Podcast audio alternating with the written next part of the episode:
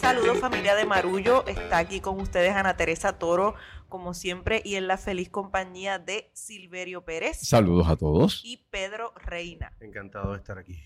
Y hoy tenemos un marullo, lo que trajo el barco ha sido bien bueno y Mm. estamos bien felices de tener un invitado que es una persona que admiramos y queremos mucho hace mucho tiempo. Todos tenemos alguna historia con este invitado que nos visita hoy y realmente es un honor tener aquí a, a uno de nuestros artistas y, y- y voces de la cultura, yo diría que, que- que más admirados de esta generación. Juan Pablo Díaz, bienvenido a Marullo. Gracias por tenerme aquí. Buenas tardes, buenas tardes, buen día. Ahora que esté escuchando esto. Hola, saludos. A Juan Pablo lo, lo conocemos eh, como cantante, lo conocemos como actor, lo conocemos como compositor y recientemente mucha gente ha descubierto una faceta que ya nosotros conocíamos de ti, pero que, que ahora muchas más personas están conociendo, que es tu faceta como, digamos, comentarista político. o satirista. ¿Un satirista, satirista existe o es sátiro? ¿Cuál sería? Sí, yo creo. O sea, Porque es que no, lo que pasa, lo- sonó no, lo- voy a explicar, lo que pasa es que un artículo que salió en el Nuevo Día me metí a leer los comentarios y entonces la gente diciendo como que sátiro, pero es sátiro, ¿no? Es- es seguro hace otras cosas, como que la gente con que con el Te término de viste en sátiro- el siglo de oro de momento ahí bien No, en el siglo XXI porque la gente se puso un poquito fuerte. Oh. Este- Esa sección de comentarios del nuevo día. Sí, Pero ¿Por qué lo sí, hiciste? ¿Por qué la leíste? No sé. Yo no la leo por, salud mental, yo no la leo. No, ¿no? eso no se hace. Mejor tú lees los, los ingredientes del champú. ¿Te acuerdas? Como hacía Ah, la Esa es gente buena, antes. esa es buena, exacto. Esa era, esa era la, Esa era la literatura escatológica por excelencia. Pero satírico,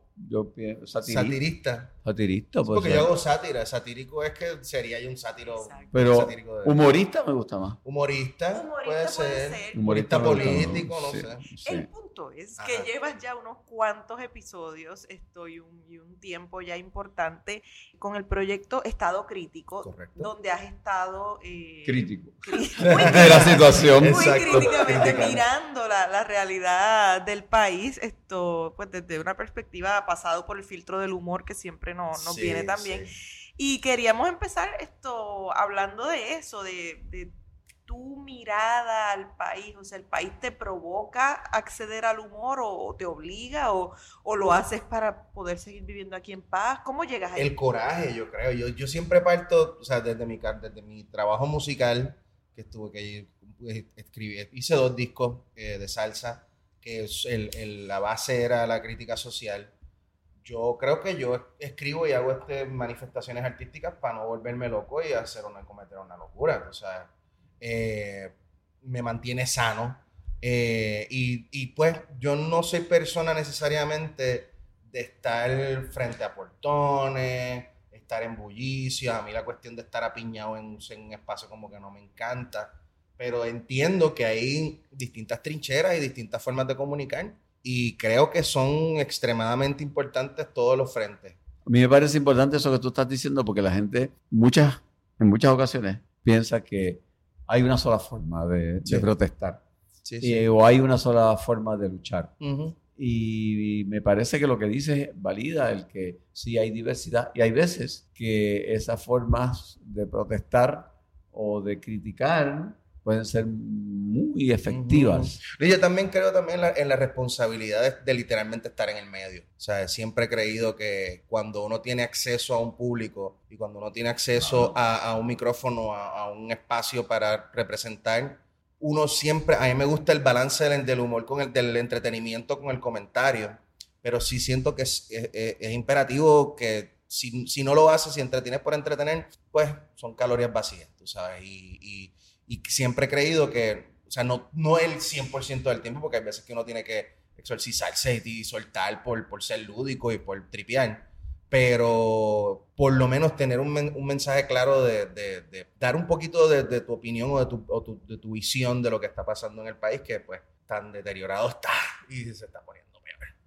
No, yo, yo aprecio mucho del- de tu proyecto el- la mirada satírica y la comedia, porque creo que a los puertorriqueños nos hace falta mirarnos en ese espejo. Yo recuerdo, ¿verdad? Y, lo tengo que decir, donde quiera que me paro lo digo, Silverio es un maestro de la sátira porque inmediatamente ve algo, pum, y, y- y- y- y sabe cuál es la canción que va a modificar para decir lo que quería. Y yo digo, mano, en estos tiempos tan bestiales, hace falta esa mirada alterna Sí, sí, que sí. apele a lo absurdo, a la risa, a lo lúdico, como tú dijiste, porque de lo contrario nos, Y no, nos ahogamos en la pasa, realidad. lo que pasa es que también, obviamente, el- la, la reverencia y el respeto que le tienen al trabajo de Silverio con los rayos gamma, es, yo creo que es tan grande que no, muy, no mucha gente se había atrevido a... Es como que ustedes se convirtieron, como que no, no esto- eh, eh, pasa lo mismo con Rubén Blades. Y yo me metí con los dos, tú sabes. Como que yo entendía, ok, sí hay que tener respeto y reverencia por el trabajo, pero ustedes no van a ser eternos. Claro, por supuesto. Y, Y, y, y yo, a mí me ha pasado que gente me dice, mira, pero como con un poco de con queja. Ajá. ¿Tú has visto lo que está haciendo Juan serio? nene. Sí. Ay, Sí. Este, Te sobre escribieron todo por Twitter. Insol- insolente. Sobre todo esa Ajá. generación y yo, yo digo, sí, y extraordinariamente bien. Y- Bendito sea Dios, y- ya era hora y que alguien lo... Y, y yo creo que la generación de Juanpi Ujú. sofistica tecnológicamente algo que nosotros hacíamos un poco con los recursos que teníamos, pero los videos Sí. que, que se hacen en estado crítico, con la precisión con la que se hace el doblaje. Sí. Pero lo que a mí más me llama la atención, que es lo que yo no había visto en otros intentos de satirizar, es el contenido político detrás de la sátira, Sí, que es lo que hace la diferencia. sí, el, sí. el que tú, el que se nota que hay un conocimiento que se quiere Ujú. transmitir una posición política a través de- del arte. Y a mí me parece que está haciendo un trabajo. Gracias, gracias. Viniendo de ti vale mucho. Este, yo creo que sí, yo creo que lo que pasa es que yo siempre he sido como un, un curioso de la política. A mí siempre me, yo siempre he dicho en todas las entrevistas que siempre hablo de estado crítico, yo parto desde lo que a mí me gusta como consumidor de información. Y yo siento que a mí me llega como consumidor de información, me llega más efectivamente la noticia a través del humor. Pues obviamente el trabajo de los rayos gamma, el trabajo de, de Silverio en distintas facetas. En Estados Unidos, eh, un daily show, cuando Ajá. estaba Jon Stewart, cuando estaba Stephen Colbert con el Colbert Report, Ajá. este, John Oliver con Last Week Tonight. A mí me gusta más, o sea, yo como consumidor, y respeto el trabajo de los periodistas, Claro. también un trabajo periodístico, pero sin, o sea, tú, tú necesitas empaparte del, del, del, del- lo, lo- lo que el trabajo que hacen los periodistas para entonces pasarlo por el filtro de la sátira. O sea, que no es una cosa que estoy me estoy desentendiendo completamente. No, al contrario, de Al esa es la fuente. Exacto. Es Para yo entender el chiste, tengo que entender la fuente. Es más, y, y en estos momentos que se viven en los Estados Unidos, la oposición real, La gente que Sí. todos los días presentan y desnudan las actuaciones de Trump y de los republicanos y todo lo que pasa allí con los demócratas, Ujú. son los humoristas de los programas de Late Night Correcto. en sus monólogos. En, en- en Stephen Colbert hacen unos videos este, Sí, sí, sí. diarios que yo digo, wow, qué bueno tener buenos recursos. No, y, y además, o sea, también en, el lado que, que- que el lado opuesto a, a- a lo que podamos pensar. O sea, un, un personaje como Alex Jones, que es un Sí. tipo radicalísimo, pero lleva su mensaje haciendo chistes. El mismo Trump hace stand-up. Claro. No estoy de acuerdo con él, Básicamente. pero el tipo para su público, el que entiende el público, su público muy bien y hace stand-up. O sea, el, el humor es un recurso. Él es como el primer payaso de la nación. Literal. Sí, exacto. Que no vende hamburger. Ay, Dios, hay una Pero se los come y se los sirve a los demás. se los come y se los sirve, espera.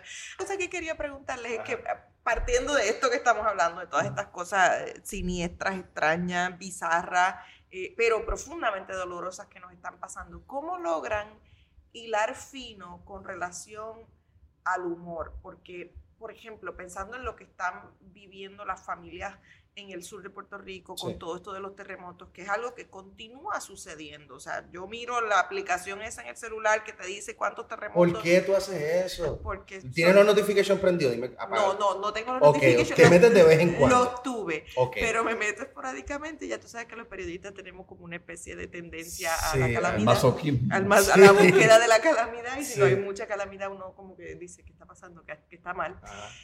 Pero todas estas personas que están en medio de la emergencia, entonces a veces cuando estamos todavía en medio de algo no tenemos eh, la capacidad de reírnos de ello. Entonces, ¿cómo ustedes identifican esa sensibilidad social de saber cuándo estamos listos como país para reírnos de algo y cuándo como que, uy, todavía eso es muy delicado. ¿Cómo lo hacen? Yo creo que hay que partir de la empatía y hay que partir de ponerse en la posición de la persona y saber si parte, parte de la comedia, yo creo, es empujar los límites. Pero hay unos límites que a veces la carne está un poquito tierna o está la, del- el- la carne un poquito resentida y hay que pues como que no tocarlo o, o empujarlo un poquito. Pero yo parto por lo menos desde la empatía, desde saber que pues tratar de entender y ponerse en, zapato, en los zapatos de, de las personas que, pues, que, que están pasando por esta lamentable situación y decir pues, ok, esta gente está ready, esta gente no está ready.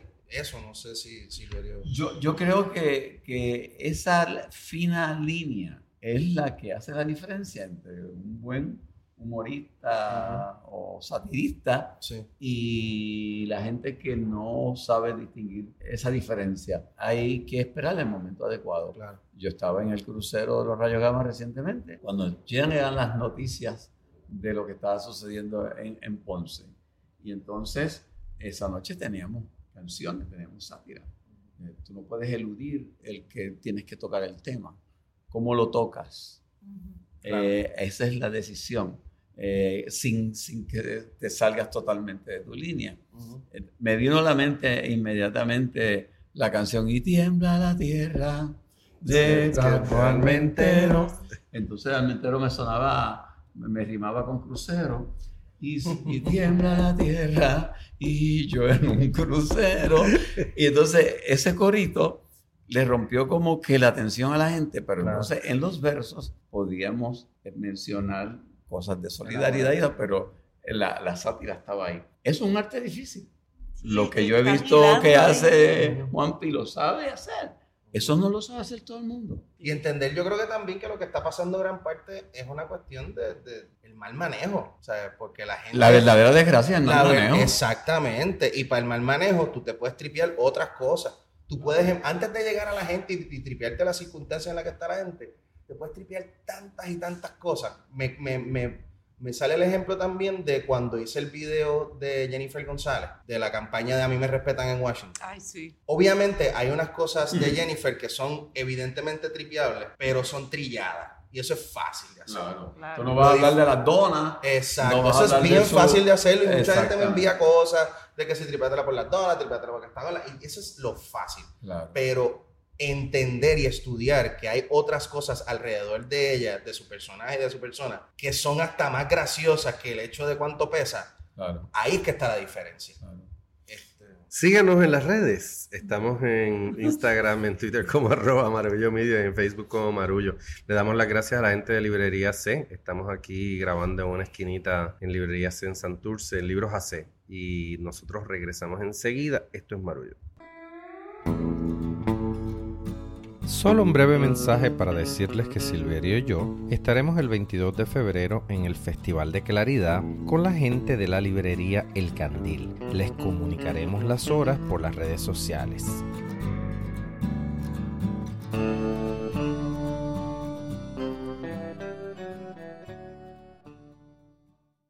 Estamos de vuelta en Marullo conversando hoy con Juan Pablo Díaz, el gestor detrás de un montón de proyectos que nos llegan y particularmente Estado Crítico, pero quiero aprovechar y hacerle una pregunta de algo que estoy esperando hace bastante tiempo. oh. El disco de boleros con tu papá. Oh. Sí me dicen. Pues, Ese- a ese video yo vuelvo y vuelvo De y verdad, vuelvo porque esa verdad. canción que está en YouTube para el que la quiera escuchar Mm. si es te dicen. Si te dicen. Este, mano, pues yo ahora estoy envuelto en esto, en este proyecto de la Me Cogiste Fuera de Base con esa pregunta. Esto. Pero es para que sepas que hay Sí, gente sí, como sí. yo esperando. Sí, sí, sí, sí. O sea, la cuestión de la, la carrera discográfica y la musical ahora está como en descanso. Una pausa. Porque le estoy metiendo a esto. esto O sea que voy a seguir viendo ese y escuchando ese videito de YouTube. repeat. Bueno, yo he estado, yo he estado, yo he constantemente, o sea, el, el junte se va a dar even- eventualmente, pero el viejo es el que tiene que salir del retiro antes, tú sabes. Mm. Este, nosotros empezamos a grabar unas cosas, pero no se dieron. Eh, se tiene que, yo se lo he dicho en, en múltiples ocasiones que se tiene que exponer más, pero obviamente yo encantado de la vida cuando, cuando se dé la oportunidad, pues lo hacemos. Hicimos, yo hice un show el año pasado, en mayo, y cantamos si te dicen, exacto, sí. Hice una voz y me amplifica en el, en el Teatro Choricastro y él me acompañó en una canción. Y él le encanta. Absolutamente. Y, y además los dos discos de salsa que mencionaste al principio, Calles de mi ciudad La calle de mi ciudad está en el primero, se llama Díaz. y es, es un, un disco que, que también vuelvo de los pocos discos que tengo descargados en Spotify para oírlo cuando voy sentado en un avión. Qué bueno. Así que hay un público allá afuera eh, que apuesta por ese talento Sí, sí, del género eh, que no ese- encuentras en las estaciones de es- radio. Eso es harina de otro costal. Porque Eh, yo en Los Gamas, cuando invitamos a, a Teatro Breve y Juan Pi nos hizo el honor de ser el primer artista que ocupaba en cierta forma el espacio de Horacio Olivo. Eh, Juan Pi nos sorprendió a todos, no porque cantara, no porque, sino porque hizo una especie de, de- no rap, ¿verdad? No cerveza. Sí, sí, sí, fue, fue una, en, en el momento que obviamente ya ha pasado mucho tiempo y Manuel Miranda pues se retractó de lo que había dicho Sí, originalmente. pero, Pero, eh, en el momento estaba muy en boga eh, lo que él había hecho en Last Week Tonight Sí, con sí, John sí, Oliver, sí. que era pues tratando de buscar una solución a la situación de, de Puerto Rico, pues eh, eh, todavía no se sabía muy bien o no estaba tan en, en la luz pública lo, lo que verdaderamente sim- simbolizaba promesa en Puerto Rico. Exacto. Y él decidió, pues, decirlo, que esto es una ayuda, pues voy a apoyarlo. Y entonces yo, de una manera muy cortés, Elegante. elegante, sí, porque fue, no fue una tiradera, fue una Querido Luis Manuel. Querido Lin Manuel, le escribí sí. querido Lin Manuel y le contesté desde el punto de vista de un puertorriqueño que vive en Puerto pero en Rico. su propio idioma del, del, hip del- hop. del hip hop y me vestí de Hamilton y toda la cosa. Y fue genial. Sí. Bueno, tan bueno yo creo fue. que eso está en un video. Yo creo Eso que yo en lo he video, visto. lo he visto en tan un bueno video. fue que se Ya lo tengo que en el buscar. cierre del show de. Exactamente. Sí. Yo lo tengo que buscar. Tienes que, Sí, tienes sí, que sí. buscarlo. No, Juan Pablo, hay algo también con, con la cuestión de la sátira y la cuestión de cómo, de cómo miras el país y cómo pasas por el filtro, eh, que se mezcla con la música, que se mezcla con tu trabajo como actor. Aquí tú tienes a Pedro, que es tu fan musical. Ajá. Tú sabes que lo mío es, Sí, sí, yo necesito volverte a ver en el teatro haciendo personajes dramáticos, transformaciones Ay, del más allá. Sí, sí, esto, sí, tú- tú- eh, desde la yo, de verdad. yo- yo soy fan de- del De Juan Pablo de mata. teatro, de Scrooge, de, De Scrooge y de de- todas las loqueras que hicimos en la lluvia. aquella cola gigante que tenías Cuando en Sueño de una... No, en La Tempestad. En la tempestad, fue en la tempestad, aquella cola gigante que era más grande que él y él la movía por toda la glorieta de humanidad. Bueno, en fin. Ujú. Eh, eh, pero al fin y al cabo lo que, a lo que quiero ir es que miras el país de, de distintos lenguajes, Sí. pero, pero sigue siendo tu mirada. Sí.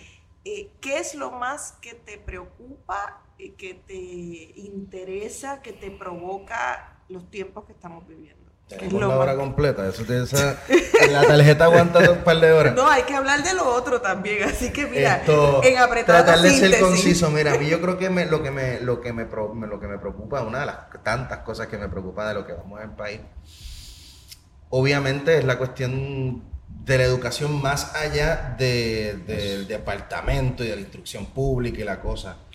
Aquí vamos, siento que estamos en retroceso en el sentido de, de- de- de ver qué país tenemos. Yo siento que, sobre todo nuestra generación, sí hay una necesidad y, y hay un, un reclamo de entender qué es esto que nosotros estamos heredando.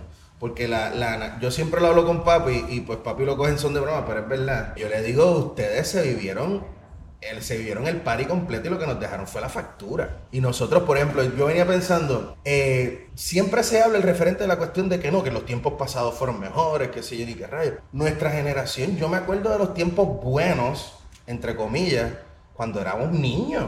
Nosotros siempre hemos crecido en la crisis. En los, y no- gente los 90, cuando soñábamos con las Olimpiadas. cuando, exactamente, cuando exactamente, esas cuestiones país. absurdas.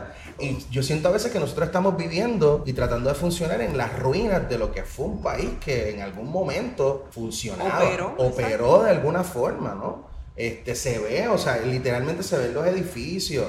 Eh, yo el otro día estaba pasando por el edificio de la Telefónica, que eso en un momento era tan grande, toda la cuestión de la Telefónica, eso es una ruina. En la escuela que yo estudié, en el Colegio Nuestra Señora de Belén, las clases eran de 70, 80 chamacos eh, por clase graduanda porque los papás trabajaban en las telefónicas, en las compañías que ya no existen. O sea, la clase de mi clase era como de ochenta y pico, noventa y pico personas y me enteré que hace unos años la clase del, del, colegio, del mismo colegio era de 15 personas. Wow. Entonces, yo creo que no hay una cuestión de, de, entender completamente qué es este país. Y eso pues se presta para que otra gente lo interprete y te vendan esa, esa, ese concepto de país. Y, y tenés un, un, corillo de gente como que medio perdida, de que, ok, ¿qué hacemos? ¿Cuál es la forma de hacerlo?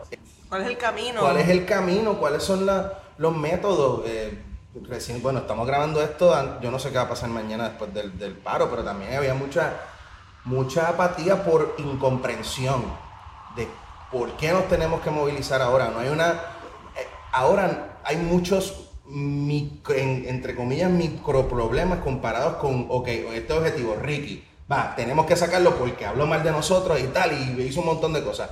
No tenemos ese protagonista, pero tenemos la necesidad de manifestarnos porque hay otros problemas. O sea, hay gente que dice, pero yo no voy para allá porque es que no, va, a ser, va lo mismo siempre. Y ese tipo de educación y ese tipo de entender el país desde una perspectiva real de lo que verdaderamente podemos hacer, pues yo creo que es una de las cosas que más me, me preocupa. ¿Qué dicen ustedes a esto? Que ustedes han vivido también. Yo me identifico mucho con lo que Juan Pablo está diciendo. Somos del, más o menos de la misma, tenemos la misma edad casi. Y, y, en el caso de ustedes que han visto otros momentos, no sé cómo reaccionan a... Yo siempre me, me, me duele la ignorancia. Eso es lo que dices. Me duele la ignorancia. Este, es tan fácil eh, escuchar un programa de dos horas de supuesto análisis político por las tardes, regando improperios, regando tontería, parece una discusión de, de, callejón, pero, pero de, titerería. yo le digo la garata barata. Sí, y entonces eso se convierte en una estación de radio importante, en, un programa de análisis político. Y, y, entonces, eh, cuando tú lees los comentarios que salen en los periódicos a las noticias, Dice, estamos enfermos de ignorancia. Y, eso me desespera, porque uno quisiera entonces lo que hace, este, educar, uno quisiera eh, comunicar ideas, eh, pero... Pero te penalizan por eso también, porque la, cultura, la cultura del bruto está bastante en boga. No, de, hecho, que saber. de hecho, cuestionar y tener pensamiento crítico, eh, no solamente eso es condenable, es censurable, es un delito. no, y, y, que tiene que ver con la salida de... O sea, con con la salida de la universidad como un espacio que creaba ciudadanos para convertirse en un espacio que responde a la necesidad del mercado. Entonces, cuando la universidad creaba ciudadanos, eh, y forjaba ciudadanos, pues, pues, el conocimiento no tenía que ser rentable. No era, y la responsabilidad era otra también de los que salíamos. Claro, eh, ahora que la universidad tiene que responder a las lógicas del mercado, el que se dedica a pensar o el intelectual, pues, pues su opinión no tiene mucho valor. Vale más la opinión eh, con el respeto que, les tengo a, los chefs y a, los eh, deportistas y a los modelos y los modelos y los, o sea, con el respeto que tengo a estas personas que entran en el mundo del espectáculo eh, por sus talentos en, campos específicos, pero a veces importa más la opinión de un chef respecto a la política pública de educación que la opinión de un experto en política pública. Pero también siento que hay que jugar ese juego, o sea, por lo menos desde, desde nuestro punto de vista artístico tenemos que ver, ok, cómo yo puedo participar de ese foro sin sacrificar mi contenido. Porque esa es la manera. Sí, sí. Esa es la manera de... Ese es el foro ya. Ese es el foro, exacto.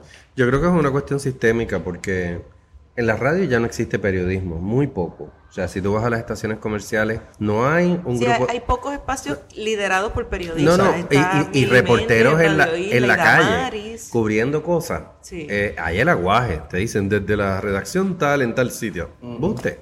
Eh, yo le pago a una persona para que coja el periódico, lo digiera y se lo devuelva a la gente, ¿verdad? Con un cierto tono de autoridad y, supuesto espíritu crítico. Miran los periódicos y pasa exactamente lo mismo. Y los que escribimos para los periódicos sabemos que hay una sensibilidad y están muy pendientes de que no digas lo que no es, porque puede que antagonices a un anunciante o que suenes demasiado experto, demasiado sabio y, y la gente no compre el periódico. Y entonces hay un empobrecimiento de la cultura en general porque tú te coges las librerías y, y- y no hay muchos puntos de venta de libros en Puerto Rico dedicados exclusivamente a la venta de libros. La gente lee, no estoy diciendo que no, Sí, sí. Pero, pero te das cuenta que cuando vas mirando la universidad, vas mirando la escuela, vas mirando las instituciones, hay una degradación del discurso y no es por caer en un espíritu, ¿verdad?, absolutamente pesimista, hay razones para estar Y porque pesimista. todo tiempo pasado no fue mejor, obviamente. Claro, y entonces, Entonces- tú, tú dices, "Mm", o sea, no, no es una sorpresa que entonces nos topemos con una clase gobernante que no sabe. O sea, la gobernadora designa al ayudante de la Guardia, de la Guardia Nacional